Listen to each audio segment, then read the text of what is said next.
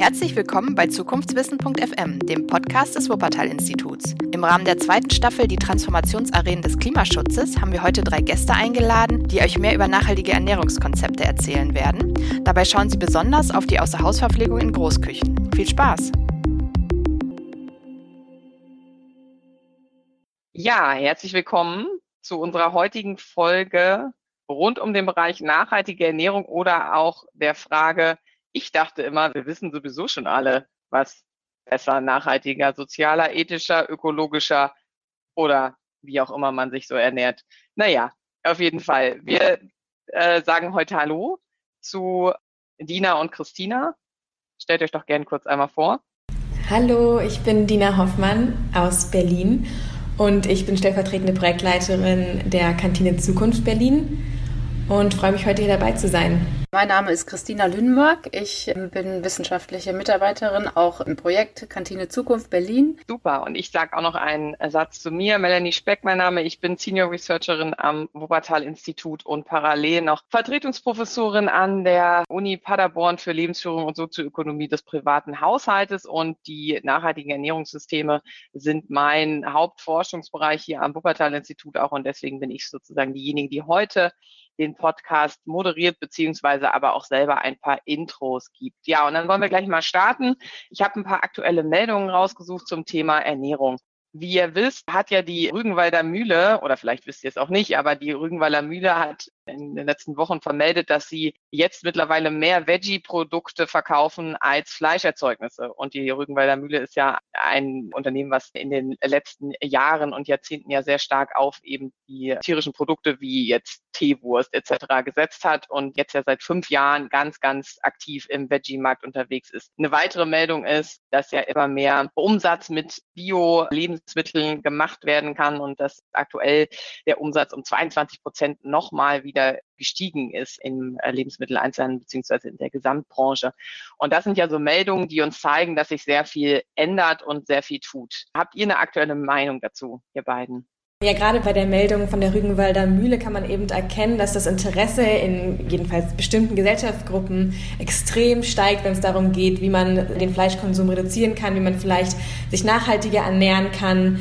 Da kann man aber auch nochmal drüber streiten, ob Fleischersatzprodukte da der richtige Weg sind oder ob es da vielleicht nochmal andere Ernährungsweisen gibt, die vielleicht auch nochmal als nachhaltiger gelten. Ich denke, da werden wir im Laufe des Gesprächs auch nochmal drauf zurückkommen. Aber im Allgemeinen muss ich sagen, begrüße ich diese Entwicklung, dass Menschen sich vermehrt und intensiver mit ihrer Ernährung und den Auswirkungen ihrer Ernährung auseinandersetzen und gucken, was es denn für Alternativen gibt zum Status, der jetzt irgendwie die letzten Jahre ähm, den Markt beherrscht hat. Ja, und ich muss sagen, dass ich das ein bisschen anders erwartet hatte in diesem Krisenjahr vor allem. Viele sagen, nee, sie haben es genau so erwartet, wie es jetzt gekommen ist, mit diesem Plus von 22 Prozent, was die Umsatz mit Bioprodukten angeht. Ich selbst hatte das aber anders erwartet und das zeigt ja doch, dass da ein großes Interesse ist oder dass vielleicht jetzt die Zeit oder ja noch mal mehr gekommen ist, noch mal drüber nachzudenken. Wir sehen in der aktuellen Forschungsseite auch, dass wir immer mehr Anfragen auch bekommen von unterschiedlichen Unternehmen, die sich mit Ökobilanzierung auseinandersetzen wollen, die Nachhaltigkeitsmanagement integrieren wollen, umsetzen wollen. Das sind auch viele Unternehmen, die wirklich sehr traditionell eher arbeiten und auch eher in traditionellen Branchen unterwegs sind, als jetzt nicht nur im Bereich Ernährung, aber auch als Wuppertal-Institut sozusagen merkt man insgesamt, dass ein gewisser Ruck durch die Gesellschaft gegangen ist. Aber ich will auch, und da spreche ich Dina natürlich vollkommen zu, jetzt das auch nicht so positiv malen, denn auf der anderen Seite geht die Schere, denke ich, immer weiter auseinander, wer sich denn ähm, stark mit Ernährung auseinandersetzt und sich auch damit beschäftigt und wen es eventuell auch gar nicht interessiert. Das sehen wir auf der anderen Seite auch, dass wir da ja noch viel tun müssen, beziehungsweise vielleicht wir auch dann sagen müssen, naja, an mancher Stelle muss der Staat eventuell auch mehr leisten. Na, ist ja auch eine Frage, die man sich im Nachhaltigkeits, in der Nachhaltigkeitsdebatte immer stellt. Ja, ich würde gerne aber, weil wir ja heute auch inhaltlich zum Beispiel über das Projekt Kantine Zukunft Berlin sprechen oder auch über die Forschungsprojekte, die wir am Wuppertal-Institut umgesetzt haben, kurz mit euch gerne oder den Zuhörerinnen und Zuhörern ein kurzes Bild vermitteln, warum ihr euch gerade mit dem Bereich Ernährung befasst, was ihr so sozusagen beruflich damit zu tun habt, außerhalb der Projektkantine Zukunft, wen ich hier sozusagen heute vor mir sitzen habe, damit die Zuhörerinnen und Zuhörer noch besser wissen, wer gefragt ist. Und da würde ich sagen, Christina, kannst du noch mal kurz sagen, was treibt dich so um, wenn es um Ernährung geht? Genau, ich bin ja Diätassistentin und äh, Diplom-Ökotrophologin und habe eben 1999 mit meiner Ausbildung angefangen und äh, war hoch motiviert mit 19 Jahren und habe gedacht, weil mich das Thema Ernährung so umtreibt, wird das sicherlich bei allen anderen auch so sein. Musste dann aber leider feststellen, dass das tatsächlich gar nicht unbedingt der Fall ist. Das heißt, wenn ich da einen, weiß ich nicht, 120 Kilo Diabetiker vor mir sitzen hatte, dann habe ich gedacht, er wird sich jetzt unheimlich freuen, wenn ich ihm jetzt sage, was er tun kann, damit er sich besser fühlt. Aber das war tatsächlich nicht der Fall. Fand er gar nicht so gut. Und das hat sich in den letzten Jahren ja total geändert. Das muss man sagen. Also nicht, dass alles besser geworden wäre, aber das Bewusstsein ist auf jeden Fall besser geworden. Und nach diesem, ja doch äh, zum Teil zumindest frustrierenden Erlebnis habe ich mir ja gesagt, ich muss das unbedingt weiter studieren, damit ich da, ja, damit man vielleicht auch einfach an anderer Stelle nochmal ansetzt oder, oder vorher ansetzt, vielleicht bevor er zum Diabetiker geworden ist. Und genau, das hat mich so umgetrieben und habe dann ja so ein bisschen von der Ernährungsberatung, weil sie damals auch wirklich gerade eben nicht mehr von den Krankenkassen finanziert wurde, mich so ein bisschen wegentwickelt da wurden zu dem Zeitpunkt ganz viele Ökotrophologen auch arbeitslos, weil es eben äh, Ernährungsberatung nicht mehr auf Rezept gab und so weiter. Das hat sich ja Gott sei Dank auch wieder geändert. Bin dann so ein bisschen mehr in Richtung Lebensmittelindustrie und da eben besonders in die Biobranche. Knapp zehn Jahre habe ich da in unterschiedlichen Unternehmen gearbeitet. Da kriegt man eben eine Menge mit und auch eine Menge von den Dingen, die vielleicht nicht so laufen, wie man sich das vorstellt. Und das sind neben einer ganz privaten Einstellung. Also ich bin eben schon Ewigkeiten Vegetarierin und das ist eben auch so ein Thema, was mich schon immer umgetrieben hat. Lange Zeit eher so aus der ethischen Perspektive, inzwischen aber natürlich ja auch aus der gesundheitlichen Perspektive, wobei ich da nicht, das muss ich dazu sagen, nicht unbedingt dogmatisch bin, aber das ist so, das sind so die trotzdem die Dinge, die mich so umgetrieben haben. Ich habe mich, als ich im jugendlichen Alter war, irgendwie gar nicht so richtig mit Ernährung beschäftigt und es war mir alles nicht so wichtig oder es hat nicht viel Platz in, meinem Leben eingenommen, bis ich dann ein Auslandssemester gemacht habe in den Staaten und mich in einer komplett anderen Ernährungskultur und Welt wiedergefunden habe und dann irgendwie gezwungen war, mich mit meinen eigenen Ernährungswurzeln auseinanderzusetzen und ja, Ernährungssysteme angefangen habe zu hinterfragen. Und das wurde dann nach meiner Rückkehr irgendwie gekoppelt mit unheimlich spannenden Unterrichtsmaterialien in Politikwissenschaften, wo meine Lehrerin von von Landgrabbing uns ähm, erzählt hat und ähm, den Verhältnissen der äh, weiblichen Bauern in Afrika und Handelsbeziehungen etc. Und dann habe ich angefangen, mich generell für Ernährungssysteme zu interessieren, aber auch eben für diesen gesundheitlichen Aspekt, was Ernährung mit dem Körper macht und hatte dann überlegt, wie ich das in meiner Ausbildung oder äh, als Studium verfolgen kann, wollte aber nicht Agrarwissenschaften oder ähm, Ernährungswissenschaften studieren und bin dann über Kontakte auf eine Uni gestoßen in Italien, die Universität für Gastronomiewissenschaften, in die ich mich dann ziemlich schnell ja, verliebt habe. Sie bietet ein, ein Studium an, was Ernährung sehr ganzheitlich betrachtet und man guckt sich alle möglichen Bereiche durch die ähm, Lebensmittelbrille eigentlich an und hat Natur- und Geisteswissenschaften, man hat ähm, praktische, praktischen Unterricht und lernt eigentlich ja, zu allen möglichen Stationen entlang der Wertschöpfungskette etwas und hat auch mit vielen Produzenten Kontakt. Und das war dann für mich auch nochmal so eine Bestätigung, dass der Bereich Ernährung der ist, in dem ich mich weiterentwickeln möchte und der, der auch so viel Aufmerksamkeit verdient. Ich wollte dann nach dem Bachelor auch noch einen Master machen, habe dann die Uni Wageningen für mich entdeckt, die sehr bekannt ist im, im Bereich der Nachhaltigkeitsforschung. Und dort habe ich mich dann spezialisiert eher in den ja, gesundheits- und gesellschaftswissenschaftlichen Bereich und habe so die Ernährungspolitik für mich entdeckt. Und das ist das Feld, was mich jetzt auch zu meiner Station Kantine Zukunft gebracht hat. Ja, spannend. Das ist ganz interessant, denn wir alle haben ja scheinbar schon in der, ich sag mal, im jugendlichen Alter dann doch in irgendeiner Form eine Konfrontation mit dem Bereich Ernährung gehabt. Ich selber habe immer die schöne Anekdote, dass ich früher in der Schule, weil ich noch auf einem Gymnasium war, was ganz früher ein äh, Mädchengymnasium war und dementsprechend gab es dann noch das Schulfach äh, Ernährungslehre in der Sekundarstufe 2.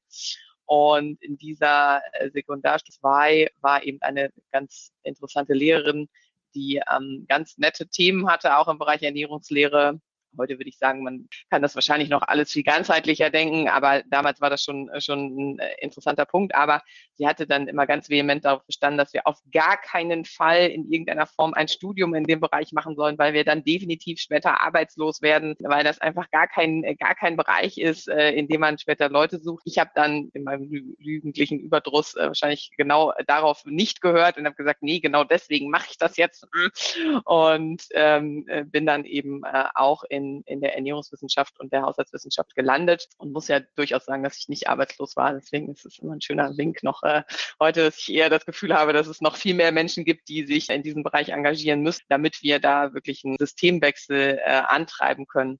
Ja, und äh, wir sehen ja auch an dieser Stelle, dass die Meldungen, die uns bewegen, als aber auch natürlich die alltägliche Entscheidungswelt, die wir sozusagen haben, denn Ernährung ist ja ein Thema, das werden jetzt wahrscheinlich auch die Zuhörerinnen und Zuhörer gerade äh, denken, was jeden von uns jeden Tag beeinflusst. Ich treffe jeden Tag meine Ernährungsentscheidungen. Das ist in anderen Handlungsfeldern was von komplett anderes. Ich sage immer so schön, bei Ökostrom oder beim normalen Strom entscheide ich mich einmal für den Stromanbieter oder ich habe mich auch gar nicht entschieden, dann habe ich die Grundversorgung gewählt und dann läuft das sozusagen über den Alltag hinweg. Aber gerade im Bereich Ernährung treffe ich ja jeden Tag mehrmals Entscheidungen für oder gegen Produkte oder für oder gegen einen, meinen eigenen Ernährungsstil. Und aus der wissenschaftlichen Diskussion heraus hat ja die Eat Lancet Commission als auch die WBAE, also der wissenschaftliche Beirat der Bundesregierung, in den letzten zwei Jahren sehr wichtige, also aus unserer Sicht wichtige Empfehlungen herausgegeben, die sich wirklich mit der Sustainable Diet, also mit der nachhaltigkeitsorientierten Ernährung auseinandersetzen. Und hier gerade bei der Eat Lancet Commission liegt ja ein sehr großer Fokus auf wirklich den einzelnen Zutaten. Und da wird natürlich, das wird Sie jetzt auch wahrscheinlich am anderen Ende des Podcasts sozusagen nicht überraschen, ein großer Fokus auf Hülsenfrüchte und Vollkorn und Nüsse gelegt. Das, was man auch klassischerweise in der Vollwerternährung, das ist ja die Ursprungsidee, aus dem sozusagen die heute nachhaltige Ernährung erwachsen ist, auch schon immer fokussiert hat. Und gerade der Bereich Hülsenfrüchte treibt mich auch immer sehr um, denn Gerichte mit Hülsenfrüchten sind super lecker und äh, sind aber viel zu selten zu finden. Dann ist es aber auf der anderen Seite so, dass wir in dem WBAE-Gutachten, äh, also in den wissenschaftlichen Beiratsgutachten, da haben sich unterschiedlichste Wissenschaftler aus unterschiedlichsten Bereichen in Deutschland zusammengeschlossen, um sich über die nachhaltige Ernährung und über die nachhaltige Gestaltung von Ernährung Gedanken zu machen.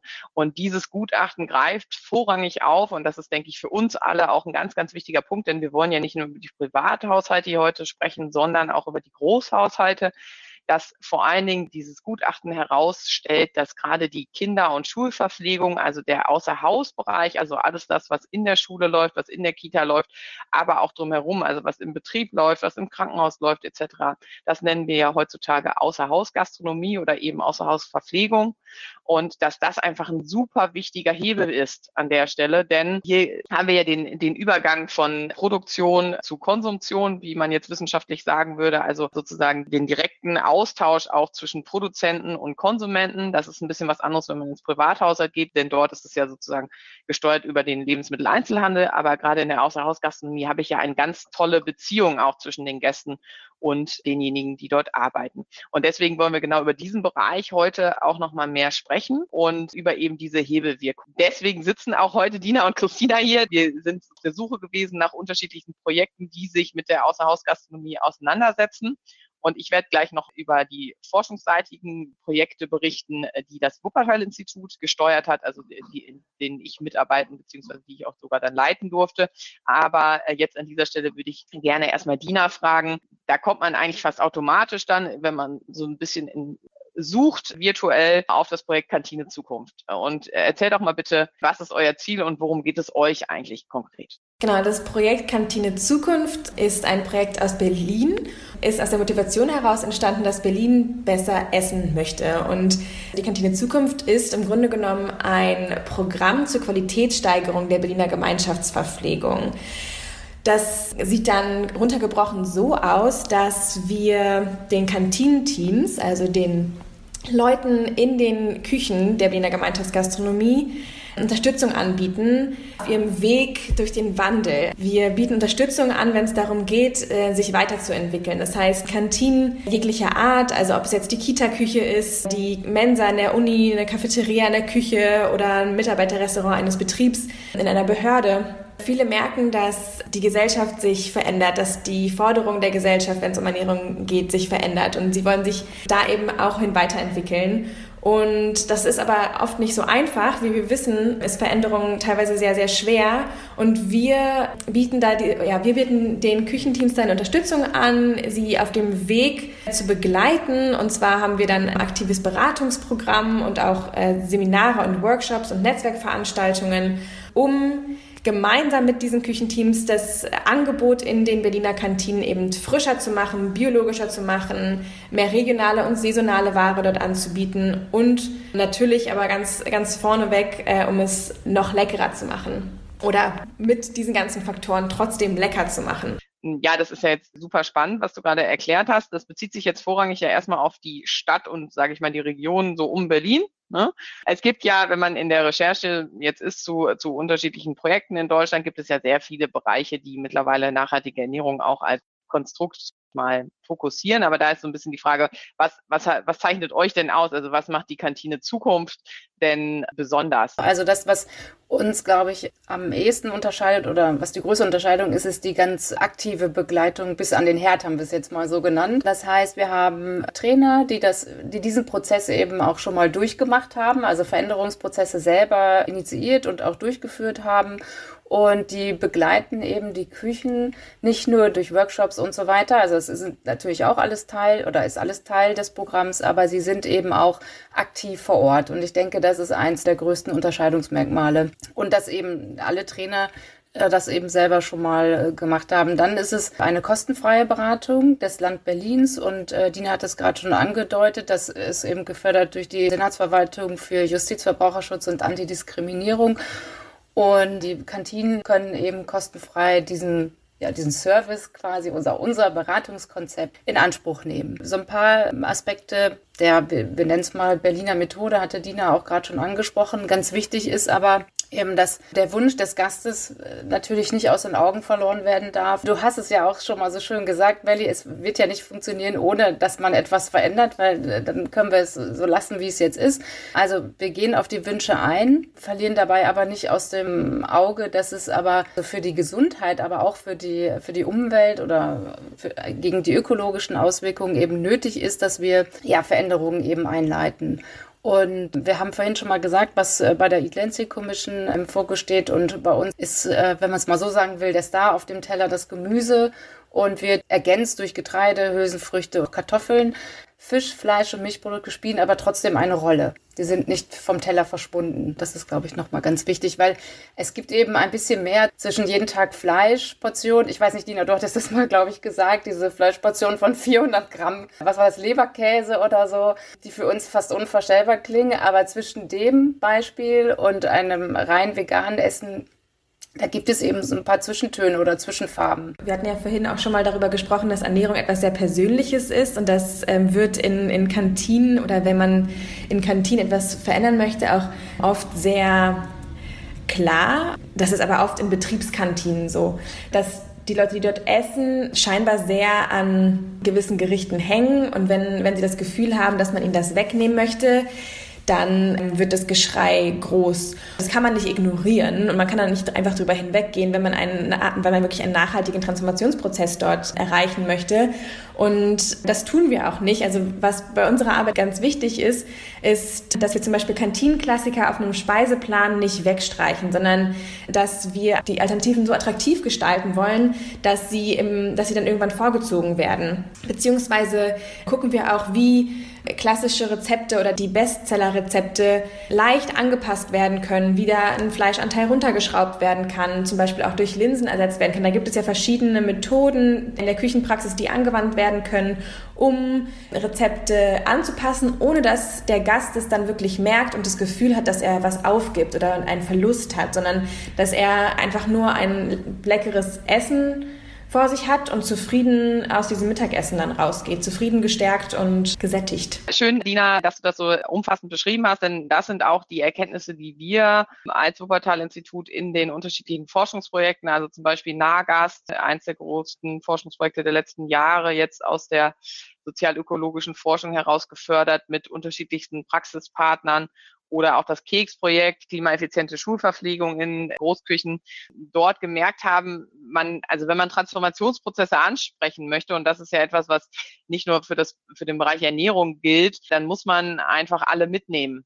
Und da muss ich die Küchenhilfe genauso mitnehmen wie den Betriebsleiter. Und ich muss aber die Gäste, also die Kinder als auch die Mitarbeiter, Mitarbeiterinnen, auch vielleicht im Krankenhaus, eben die Patienten und Patientinnen genauso mitnehmen und kann nicht top-down äh, in diesem Handlungsfeld agieren und sagen, so, wir stellen jetzt den Speiseplan um und wir, äh, wir gehen von einer normalen Mischkost, wie man ja so schön sagt, also wo dann doch äh, relativ viel, viel Fleisch ja dann auf dem Teller landet am Ende, zu einer veganen komplett Vollkost über sozusagen. Also das macht keinen Sinn und das, das sehen wir auch aus unseren Forschungsergebnissen heraus. Deswegen ist es ja auch bei euch, sage ich mal, sehr spannend, denn eigentlich ist der Veränderungsprozess bei denen zu suchen, die es wirklich in die Tat umsetzen. Und das sind ja wirklich die Köche und Köchinnen und die, die Betriebsleiterinnen und eben Küchenhilfen ähm, in der Küche jetzt. Das sehen wir auch in, in anderen Handlungsfeldern, denn hier gilt es, also jetzt aus den, aus den Forschungsprojekten der letzten Jahre haben wir gelernt, es gilt wirklich so konkret wie möglich Veränderungen anzustoßen. Das heißt also, wir müssen über Rezepturen reden, was ihr eben auch schon gesagt habt.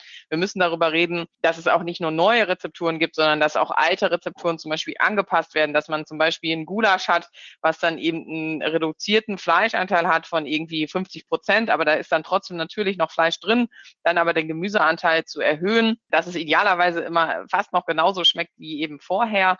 Das ist ja so eine Idee, äh, die man einfach verfolgen muss und wo ich einfach auch sagen muss, dass wir aus der Wissenschaft heraus, sage ich mal, da die besten Erkenntnisse an der Stelle haben. Denn in der Form, wenn man einfach an der Stelle sagen muss, wir gehen da rein und wissen alles besser, dann bringt es gar keinem was. Und das sehen wir, das sehen wir ja auch in anderen Projekten. In dem Moment, wo man dann gemeinsam sich, sage ich mal, auch vielleicht kleine Ziele setzt und sagt, so, wir wollen innerhalb des nächsten Monats mal die Fleischportionen um irgendwie 20 Prozent oder so zu reduzieren, das bringt einfach schon total viel. Ich habe ein schönes Beispiel, was ich mir immer vor Augen ist. Wir haben in Münster in der Universitätsmensa mal ein kleines Experiment gemacht und haben uns so weit aus dem Fenster gelehnt, jetzt mal in Anführungsstrichen, dass wir bei den Nürnberger Würstchen gesagt haben, wir nehmen jetzt einfach mal anstatt fünf Würstchen vier. Das Gericht war ein kleines bisschen günstiger, muss man auch dazu sagen, aber es waren dann eben nur noch vier Würstchen und dafür ein größerer Gemüseanteil und ein größerer Kartoffel, also Stärkeanteil.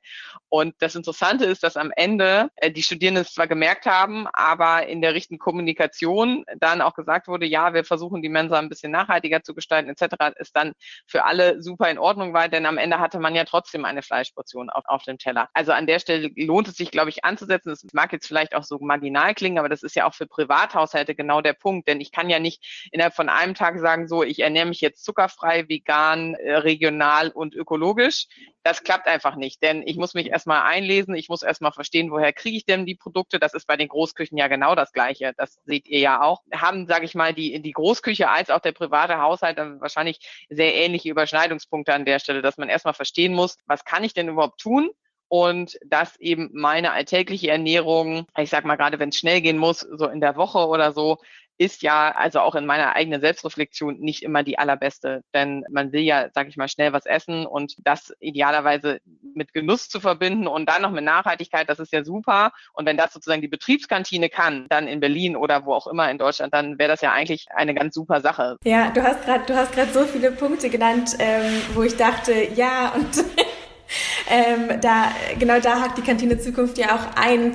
Und das macht uns zu etwas ja, Neuem oder, oder Besonderem. Das hattest du ja vorhin auch schon gefragt. Also du hattest gesagt, dass es sich nicht lohnt oder dass man nicht reingehen sollte in so einen Prozess und denken sollte, man weiß es alles besser. Und das ist auch was, wo ich sagen möchte, tun wir ja auch nicht. Also wir wissen das nicht besser. Wir gehen in einen Betrieb, wo Leute 20 Jahre gearbeitet haben, die wissen echt gut, wie, de, wie der Hase läuft. Aber da kann ein extra Paar Auge trotzdem vielleicht nochmal äh, Sachen sehen oder auf Sachen hinweisen, die ja über 20 Jahre vielleicht einfach angefangen wurden zu übersehen. Und gerade diese Hinweise oder auch nochmal Kreativität anzukurbeln oder, oder so eine Kreativität wieder zu entfachen, das sind so Sachen, die extreme Veränderungen mit sich bringen können und wo es aber eben diese Unterstützung von außen Essen braucht. Und das ist das Schöne, was man bei der Kantine Zukunft sieht, dass das einfach auch wirkt. Und dann hattest du noch gesagt, dass, dass es eben nicht von heute auf morgen und nicht mit einem, vielleicht mit einem Infomaterial oder so, was man dann zugesteckt bekommt, funktioniert, sondern dass eben eine längere Begleitung und Unterstützung da nötig ist, um, um wirklich was zu verändern. Und auch da sehen wir, wir haben irgendwie einen sechsmonatigen Zeitraum angepeilt, immer mit den einzelnen Einrichtungen, dass das extrem wichtig ist, dass sie halt auch merken, da ist jemand, der sich um uns kümmert und dem es wichtig ist, dass wir hier was schaffen. Oder auch zu sehen, dass es, dass es jemand äh, ist, mit dem man gemeinsam was schafft. Und da ist auch das Netzwerk irgendwie schön, was wir aufbauen, dass die Küchen untereinander sich austauschen und sehen, dass sie ähnliche Herausforderungen haben, auch wenn es komplett andere Einrichtungen sind aus anderen Bereichen, ob es jetzt Pflege oder Bildung ist. Also komplett anderes Klientel auch. Aber dass sie zum Beispiel sehen, dass Budget und Stellenschlüssel immer wieder Bereiche sind, wo es hakt. Wenn ich jetzt von Budget rede, würde ich gerne auch nochmal darauf eingehen, dass viele Betriebe im, im, in der Gemeinschaftsgastronomie ja mit wirklich geringen Beträgen arbeiten müssen. Und in unserem Programm wir da auch gucken, dass wir in diesen, in diesen, in den Budgets bleiben. Das heißt, die Umstellung, die wir mit den Küchen zusammen voranbringen, ist kostenneutral obwohl äh, da auch immer gesagt werden muss, dass das nicht heißt, dass wir oder ja, dass, dass wir die Budgets, die jetzt existieren, unterstützen. Und ich denke, dass, dass wir uns da alle einig sind, dass äh, wenn da mehr Geld zur Verfügung stehen würde, dass da auch noch besseres Essen bei rauskommen ähm, würde. Wenn da auch noch, noch, mehr, noch mehr Personal in den Küchen stehen würde, noch andere Gerätschaften in den Küchen stehen würden, dann könnte auch noch mehr frische Ware bezogen werden, verarbeitet werden, was ja auch ein ganz großes Ziel von uns ist, dass eben mehr frisches Gemüse in die Küchen kommt und weniger vorverarbeitete Ware, also weniger Convenience. Und da braucht man aber auch oft eben mehr Hände oder nochmal andere Maschinen für, um das dann auch so zu verarbeiten. Wobei leicht vorverarbeitetes Gemüse auch noch in Ordnung ist. Aber was, was wir da eben komplett am liebsten raushaben wollen würden oder da, wo es eben geht, sind diese stark vorverarbeiteten Convenience-Produkte. Ja, das hatte ich nämlich vorhin auch gleich nochmal so auf, also ist mir irgendwie nochmal so aufgefallen, dass das ja auch für die Mitarbeiter oft selber unbefriedigend ist. Wir hatten jetzt immer so ein bisschen aus der Gästeperspektive gesprochen, aber wenn ich mich erinnere an das Essen, was wir in der Diätküche, so hieß das damals noch, so gekocht haben, das, das hat ja keinen Spaß gemacht. Also ich, der einzige Posten, der mir, glaube ich, Spaß gemacht hat, war der Salatposten, weil man da auch ein bisschen kreativ werden konnte und auch mal Getreide, Salate oder ich weiß nicht was.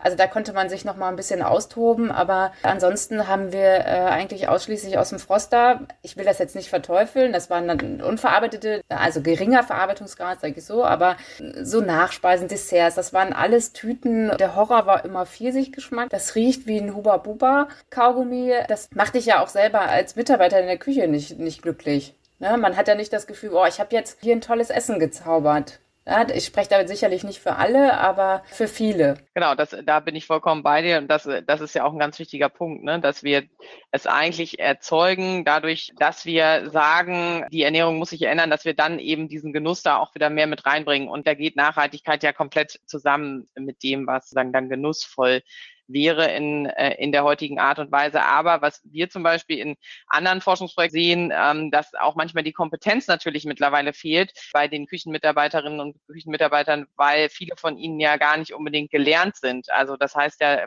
gerade in der Küche muss man jetzt nochmal differenzieren hat man ja häufig viele angelernte Kräfte, die eben keine Ausbildung etc. vorher genossen haben und die sich dann äh, bei, ja, bei der Verarbeitung von etwas komplizierteren Produkten, sage ich jetzt mal, schon relativ schwer tun. Und da geht es natürlich total darauf zu setzen, dass jemand in die Küchen geht und vor Ort gemeinsam neue Rezepturen entwickelt und dann auch gemeinsam weiß, in welche Richtung es geht.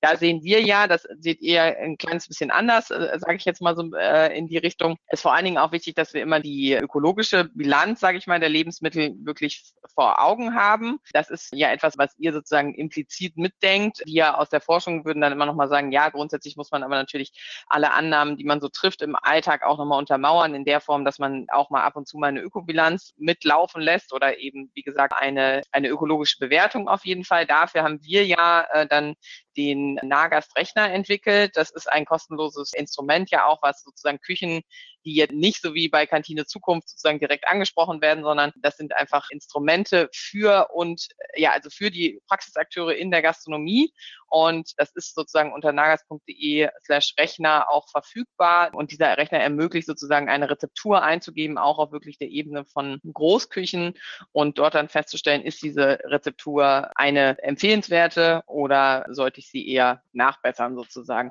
Und da wissen wir natürlich auf der anderen Seite auch, dass das auch nicht alle Küchen können etc. Aber ich denke, wir alle wissen sehr gut um den, um die Hebewirkung der Außerhausgastronomie. Da würde ich jetzt auch nochmal an der Stelle kurz sagen, also um das den Hörern nochmal klar zu machen. Also wir haben ja in Deutschland haben ja 2018 oder sagen wir auch nochmal 2019 circa so äh, 12 Milliarden Mahlzeiten wurden eben außer Haus zu sich genommen. Das ist ja schon eine enorme Menge. Die Tendenz jetzt vor Corona, muss man natürlich sagen, in der Corona-Zeit gab es natürlich eine klassische Fokussierung wieder auf den privaten Haushalt, aber auch in der Nach-Corona-Zeit ist ja zu erwarten, dass weiterhin die Tendenz sein wird, dass Mahlzeiten eher außer Haus eingenommen werden, gerade durch den Ganztag, durch eben flexiblere Arbeitsmodelle etc. gibt es ja immer mehr Verpflegungsmöglichkeiten auch eben sozusagen außerhalb des Haushaltes.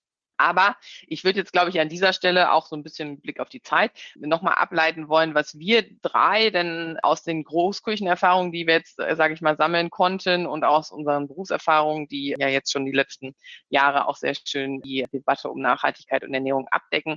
Hm, was würden wir selber oder was würdet ihr denn auch nochmal sagen, wenn es jetzt um die privaten Haushalte geht? Denn die Hörerinnen und Hörer sind ja alle Mitglieder eines privaten Haushaltes und wir jetzt in Paderborn fokussieren natürlich auch sehr stark den privaten Haushalt in der Form, dass der ja natürlich ein, ein zentraler Punkt ist für Ernährungsentscheidungen. Was hättet ihr für Tipps aus, unsere, aus euren Erkenntnissen, wie kann man im Haushalt nachhaltigen Konsum beziehungsweise eben nachhaltige Ernährung besser umsetzen?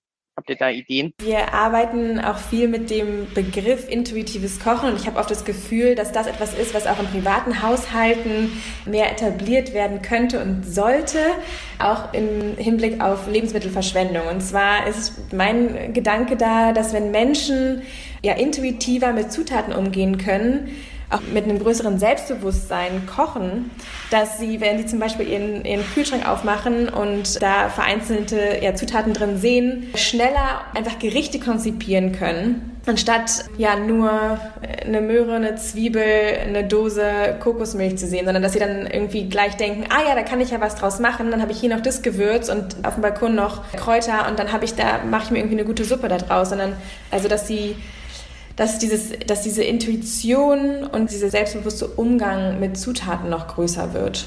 Mhm, spannend. Ja, es ist nicht ein direkter Tipp, aber vielleicht einfach eine persönliche Erfahrung, die ich Anfang des Jahres nochmal gemacht habe. Es gab ja jetzt diese Veggie Challenge, also da habe ich mich mal angemeldet. Ich glaube, du musst kurz erklären, was das ist. Genau, vom ProVeg die haben eine große Aktion ins Leben gerufen. Also das ist, glaube ich, nicht der Initiator, aber das ist eben eine, die das eben mit anbieten. Da konnte man sich anmelden für den Januar. Ich habe ab dem 2. Januar mitgemacht, dass man ab dann 30 Tage sich vegan ernährt und dann hat man E-Mails bekommen zur Unterstützung. Ja, ganz, ganz nett aufbereitete Informationen dazu.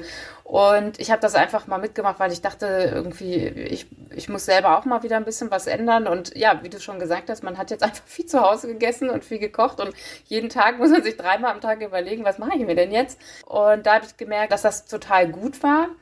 Also ich werde nicht alles weitermachen, aber es war einfach total gut um mal aus dieser Einkaufsroutine, die man so hat. Man steuert ja im Supermarkt auch auf dieselben Regale an. Und du hattest es eingangs gesagt, Melanie, so Hülsenfrüchte, in, in wie viel Variationen und wie viel Varianten man die mit auf den Speiseplan bringen kann, das ist echt super spannend. Und ähm, ich hatte auf unserer Website gibt's ja auch diese Broschüre, die man runterladen kann für alle. Da habe ich ein paar Sachen rausgemacht. Das hatte ich mir schon ganz lange vorgenommen. Zum Beispiel so ein Humus aus Mungobohnen. Da wäre ich nie selber drauf gekommen. Ja, dass man vielleicht solche kleinen Projekte sich vornimmt, die dann vielleicht mal so ein, zwei kleine Anstöße wiederbringen können. Das war das eine und das zweite fällt mir jetzt gerade nicht mehr ein. Ach so, ja, genau. Ich habe jetzt für einen Auftraggeber von mir, da haben wir so ein kleines Experiment gemacht. Wir haben zwei Wochen uns nach Planetary Health Diet Richtlinien ernährt. Das geht natürlich jetzt in eine ähnliche Richtung, aber auch da, das hat einfach, ich weiß nicht, ob ich das jetzt immer durchziehen kann, weil das mit dem Zucker ist mir unheimlich schwer gefallen, muss ich sagen. Die Reduktion von Zucker, also die sagen, dass maximal 5% der Energiemenge, das ist schon echt wenig.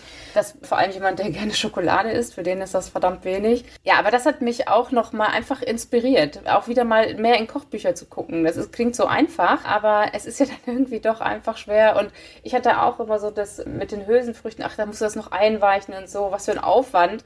Ja, was ist denn das für ein Aufwand, mal eben eine Tüte Bohnen aufzumachen, das in eine Schüssel zu kippen und die über Nacht einweichen zu lassen? Es ist kein Aufwand. Und da ist ja so eine Welt dahinter, also so eine riesige Diversität an Hülsenfrüchten, die es halt auch in kaum einem Supermarktregal gibt, aber die zu erkunden, ich glaube, das ist auch super spannend und wunderschön. Also die sehen ja auch einfach toll aus. Ja, was ich mir jetzt in den letzten Wochen sehr stark vor Augen geführt habe, weil man durch äh, die äh, ja, Zeit jetzt gerade sehr viel im Homeoffice, verkürzte Kinderbetreuung etc. wird ja die Kreativität nimmt jetzt gerade so ein bisschen ab und deswegen habe ich mir auch eine kleine Challenge gesetzt und zwar Meal Prep mal mehr umzusetzen, denn gerade in den Zeiten von jetzt äh, aktuell Corona, reduzierte Kinderbetreuung, ziemlich viel Homeoffice etc. ist es ja schon immer eine Herausforderung jeden Abend auch nochmal was Leckeres auf den Tisch zu bringen und da habe ich mir mal auch ein neues Kochbuch gegönnt. Nicht, dass ich jetzt so viele Kochbücher zu Hause hätte, muss ich ganz klar sagen, aber das war jetzt wirklich ein interessantes Kochbuch, was wir vielleicht auch in den Show Notes nochmal verlinken können, genauso wie die anderen Tipps, die ihr gerade auch gegeben habt. Und da in diesem Meal Prep Konzept stellt man sich ja sonntags hin und kocht eben für alle gemeinsam für die nächsten folgenden fünf Tage. Das ist auch eine super Idee, denn mit den Rezepten, also es gibt dann ja auch vegetarische Konzepte oder eben äh, eine Fleischküche oder auch vegane Konzepte, kann man natürlich die Ernährung über die Woche hinweg ziemlich gut steuern dann äh, zur Hauptmahlzeit sozusagen. Und das fand ich jetzt auch einen ganz netten Tipp, um auch mal Ernährung so, äh, sage ich mal, ein bisschen, bisschen noch mehr von diesem, ich greife in den Kühlschrank und koche irgendwas hin zum intuitiven Kochen, vielleicht aber auch zum eher regulierten, das ist ja eher das reguliertere mhm. Kochen dann, aber äh, das so ein bisschen umzusetzen. Und vor allen Dingen, und ich glaube, das hatte Christina gerade schön gesagt, diese Punkte, sich selber mal aus der Routine rauszuholen und mal andere Einkaufsorte zu nutzen, also sei es nicht den gleichen Lebensmitteleinzelhandel immer anzusteuern oder dann auch in dem, in dem gleichen Ladengeschäft eventuell auch mal zu sagen, so, ich versuche jetzt mal wirklich andere Produkte zu kaufen. Das bedarf aber natürlich Zeit und diese Zeit muss man sich aus meiner Sicht auch ein, zweimal nehmen, um dann wiederum zu wissen, wo sind denn diese anderen Produkte, wo finde ich denn die Hülsenfrüchte, wo finde ich denn die anderen Gewürze etc. Und das ist eben was, was man nicht mal eben so ändern kann. Das haben wir ja auch eben schon kurz thematisiert, dass gerade in diesem Kontext, wie ändere ich denn dann meine Ernährung, diese Makroempfehlungen, sei es jetzt von der Deutschen Gesellschaft für Ernährung, die uns natürlich einen Richtwert geben zu reduzierten Fleischkonsum, sehr viel Obst und Gemüse, fünf am Tag, ne, fünf äh, Obst- und Gemüseportionen am Tag. Sowas sind natürlich Makroempfehlungen, aber die basieren auch aus unserer wissenschaftlichen Sicht natürlich zu wenig noch auf diesen Praktiken, die ich eigentlich habe. Und deswegen ist ja auch die Außerhausgastronomie aus unserer Sicht so ein wichtiger Hebel, denn dort gehen wir ja alle einfach hin und setzen uns hin und, und können dann ein leckeres, idealerweise genussvolles, nachhaltiges Gericht dann auch direkt konsumieren. Und im Alltag, im Privathaushalt ist es natürlich sehr, sehr schwierig, ja, diese Veränderung mal ebenso hinzukriegen, denn das bedarf halt Vorbereitung. Ne? Man muss sich selber irgendein kleines Ziel setzen. Das würde ich auch allen empfehlen, die jetzt sagen, jo, ich, ich will mal wieder was ändern und vielleicht gerade frustriert sind, weil sie ihre Neujahrsvorsätze dann doch nicht so umgesetzt haben. Das ist ja meistens Mitte Februar dann so. Ne? Jetzt ist die Fastenzeit begonnen, kann dann vielleicht noch einsteigen. Aber das sind so äh, Dinge, wo man sich wirklich sagen muss, ich muss Veränderungen planen an der Stelle und Veränderungen planen in der Form, dass ich mir wirklich mehr Zeit dafür gebe und äh, relativ strukturiert daran gehe, weil sonst ist es so eine Art Jojo-Effekt. Ne? Sonst wird es kurz halten und ich werde vielleicht mal ein, zwei Tage sagen, oh ja, jetzt habe ich schön gekocht und dann verfalle ich aber im schlimmsten Falle wieder in meine alten Routinen sozusagen, ohne dass man das jetzt auch bewerten will, denn auch Pommes essen kann ja sehr lecker sein. Ne? Marks Mama. Es ist ja also auf die Pommes würde ich auf gar keinen Fall verzichten. ja, ja, ich auch nicht. Aber das, das ist so ein bisschen, das ist so ein bisschen der Punkt, äh, wo man dann vielleicht am Ende mal sagt, so, ja, jetzt habt ihr das alles empfohlen, aber so am Ende weiß ich jetzt trotz, trotzdem nicht so richtig, wie ich daran gehen soll. Also für mich wäre da, glaube ich, der wichtigste Punkt, wirklich sich Zeit zu nehmen, selber ein kleines Ziel zu setzen, zu sagen, was will ich jetzt vielleicht die nächsten vier Wochen oder acht Wochen ändern und dann sich die Zeit zu nehmen, zu sagen, was brauche ich denn dann für Produkte, was brauche ich vielleicht auch für, also gerade bei Meal Prep braucht man ja zum Beispiel dann noch mal ein paar Gläser, die muss man vorher erstmal ein bisschen sammeln, so aus den alten Gläsern, die man so äh, dann abwaschen muss etc. Ne? Also das sind ja so kleine Sachen, das muss man einfach alles vorbereiten und dann sich eben da ein kleines Ziel zu setzen und zu sagen, jo, das schaffe ich jetzt mal in 2021. Denn auf der anderen Seite, so viel Zeit im Privathaushalt wie jetzt in der Corona-Zeit haben ja nur sehr wenige sonst. Ne? Das muss man ja auch wiederum so sehen. Also viele haben ja, ja, durchaus auch angefangen, mehr zu essen, äh, also mehr, mehr zu essen auch, mehr zu kochen, meinte ich eigentlich an der Stelle, ja. Aber jetzt würde ich, glaube ich, gerne zum Abschluss kommen und mit euch nochmal über das Thema ähm, Politik beziehungsweise politische Veränderungen etc. sprechen. Ähm, was seht ihr denn da? Also was sind für euch die Sachen? Ich meine, der Privathaushalt und wir eben als einzelne Konsumentinnen und Konsumenten können da viel verändern. Aus unserer Forschung heraus können, sagen wir ja so, wir können 25 bis 30 Prozent des Ressourcenverbrauchs privater Haushalte eigentlich jetzt von jetzt auf gleich ändern durch veränderte Konsumentscheidungen und auch äh, andere Mobilitätsmuster etc. Aber wenn wir jetzt mal beim Thema nachhaltiger Ernährung bleiben und eben der Politikebene, da muss ja auch einiges passieren. Was ist denn da eure Sicht? Ein Punkt ist ja schon unsere Arbeit, dass im Bereich der Außerhausverpflegung in, in der öffentlichen Gemeinschaftsverpflegung Unterstützung angeboten wird für die nachhaltige Transformation. Das ist aber ein sehr weicher politischer Eingriff. Also man kann natürlich auch den etwas härteren Eingriff wählen und die Rahmenbedingungen ändern und auch bei Vergabeprozessen und Ausschreibungsunterlagen Vorgaben schon höher setzen und da nach einem bestimmten Nachhaltigkeitsgrad fragen oder einen bestimmten Bio-Anteil reinschreiben, um da schon, also genau diese Ziele kann man sich setzen. Das ist halt etwas, was die Politik voranbringen muss. Und das ist auch das, was, was zum Beispiel in Dänemark, in Kopenhagen, wo die Kantine Zukunft sich ihre Inspiration ähm, hergeholt hat, umgesetzt wurde. Da wurde parallel von der Politik sich ein sehr hohes Ziel gesetzt, wie hoch der Bioanteil in der öffentlichen Gemeinschaftsverpflegung werden soll. Und gleichzeitig wurde eben den, dem Küchenpersonal eine Unterstützung angeboten, um dieses Ziel zu erreichen. Also das ist etwas, was, glaube ich, hier auch noch mehr äh, Aufmerksamkeit von der Politik verdient und generell auch vielleicht die Unterstützung in den Vergabestellen diese neuen Anforderungen einzusetzen. Denn es gibt ja auch auf der EU-Ebene dieses Green, so ein Leitfaden für Green Public Procurement, also ähm, nachhaltige öffentliche Beschaffung.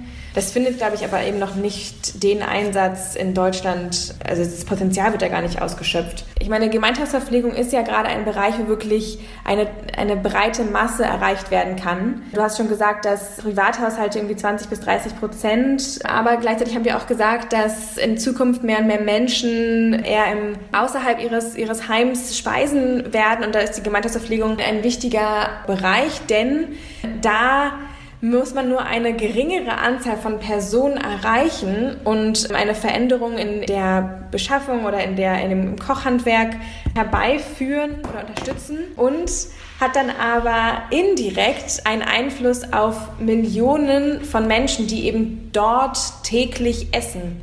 Und das ist, glaube ich, auch das Wichtige, was die Politik begreifen muss, dass wenn sie Geld und Ressourcen äh, zur Verfügung stellen, um in diesen öffentlichen Küchen etwas zu verändern, dass sie damit das Leben oder die Ernährung, die tagtägliche Ernährung von viel, viel, viel mehr Menschen erreichen, als wenn sie versuchen, mit Informationskampagnen das Essverhalten dieser, genau dieser Menschen zu, ähm, zu verändern oder die zu erreichen. Manchmal, genau, also der, genau, und was, was halt, was wir auch sehen, ist, dass die Kantine oder ja, Einrichtungen der Gemeinschaftsverpflegung ja auch als Inspirationsorte dienen können. Das heißt, das sind ja auch Erfahrungsorte. Und jemand, der dort tagtäglich isst und eben merkt, dass da zum Beispiel Zutaten verwendet werden oder Rezepte ähm, gekocht werden, die er auch zu Hause kochen möchte, er kann dort etwas Neues erfahren und das dann auch mit nach Hause nehmen. Und das ist nochmal eine praktischere Herangehensweise oder diese praktische Erfahrung hat dann vielleicht nochmal einen größeren Effekt auf das eigene Essverhalten als eine Informationskampagne. Sina, hast du noch Ergänzung? Ja, ich denke, die wichtigsten Punkte sind ja auf jeden Fall genannt und ich glaube, es muss vielleicht noch so aus, aus ökotrophologischer Sicht, also wenn man sich anguckt, wie viele Menschen übergewichtig sind, wie viele ernährungsbedingte Erkrankungen und so weiter wir haben, haben wir ja ein Rieseninteresse daran, dass sich eben was ändert und das darf man, glaube ich, auch nicht so richtig aus, der, aus den Augen verlieren. Wir reden, also das ist jetzt so die ökotrophologische Sicht auf die Dinge. Das, was wir vorher besprochen haben, ist quasi der Weg dahin. Aber dass da, glaube ich, die Ernährungsumgebung, das wird ja in dem Gutachten ja auch erklärt, dass diese Ernährungsumgebung schon beeinflusst ist und wir müssen sie eben positiver beeinflussen. Mit den Punkten, die wir eben jetzt auch schon genannt haben. Genau. Und jetzt von der Utopie. Ich zeige ja am Ende mal gerne solche Utopien auf, aber die wäre doch spannend, wenn wir es hinkriegen würden, in den nächsten fünf bis zehn Jahren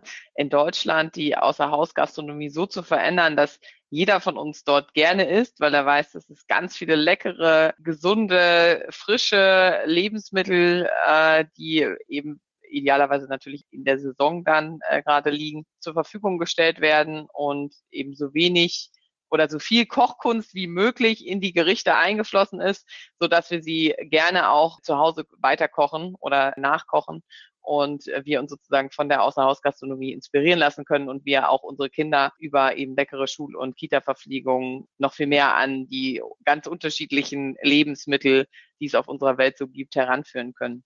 Das ja. äh, ist doch eigentlich eine schöne Utopie. Da würde ich gerne noch hinzufügen, dass die Leute, die in den Küchen arbeiten, auch diese Arbeit mit Stolz und Spaß ausführen und ähm, auch die Wertschätzung von den Gästen ähm, entgegengebracht bekommen, die sie irgendwie verdient haben dafür, dass sie eben tagtäglich für so viele Menschen kochen. Also das gehört für mich noch zu der Utopie dazu, genau, die da wirklich jeden Morgen stehen und unser Mittagessen kochen und unsere Snacks zubereiten. Genau, das kann ich nur unterstreichen. Ja, dann äh, genau würde ich gerne an dieser Stelle unser super interessantes und äh, jetzt auch echt schon wieder ganz schön langes Gespräch beenden wollen und bin ja sehr froh, dass wir euch äh, eingeladen haben an dieser Stelle und hoffe, dass alle Zuhörerinnen und Zuhörer ja für sich was mitnehmen konnten und vielleicht auch nochmal einen anderen Blick auf die Außerhausgastronomie und auf die Nachhaltigkeitswissenschaft mitbekommen haben. Wir werden ein paar Links etc., denke ich mal, in die Show Notes stellen und sind natürlich gerne auch für weitere Fragen etc. offen. Unsere Kontaktdaten finden Sie ja soweit auf der Homepage beziehungsweise auch dann in den Show. Vielen Dank. Ja, vielen Dank.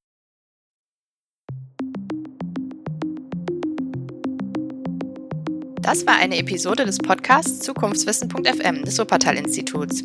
In der Staffel die Transformationsarenen des Klimaschutzes. Alle Episoden des Podcasts und noch viele weitere Informationen zur Nachhaltigkeitsforschung am Wuppertal-Institut findet ihr unter www.zukunftswissen.fm.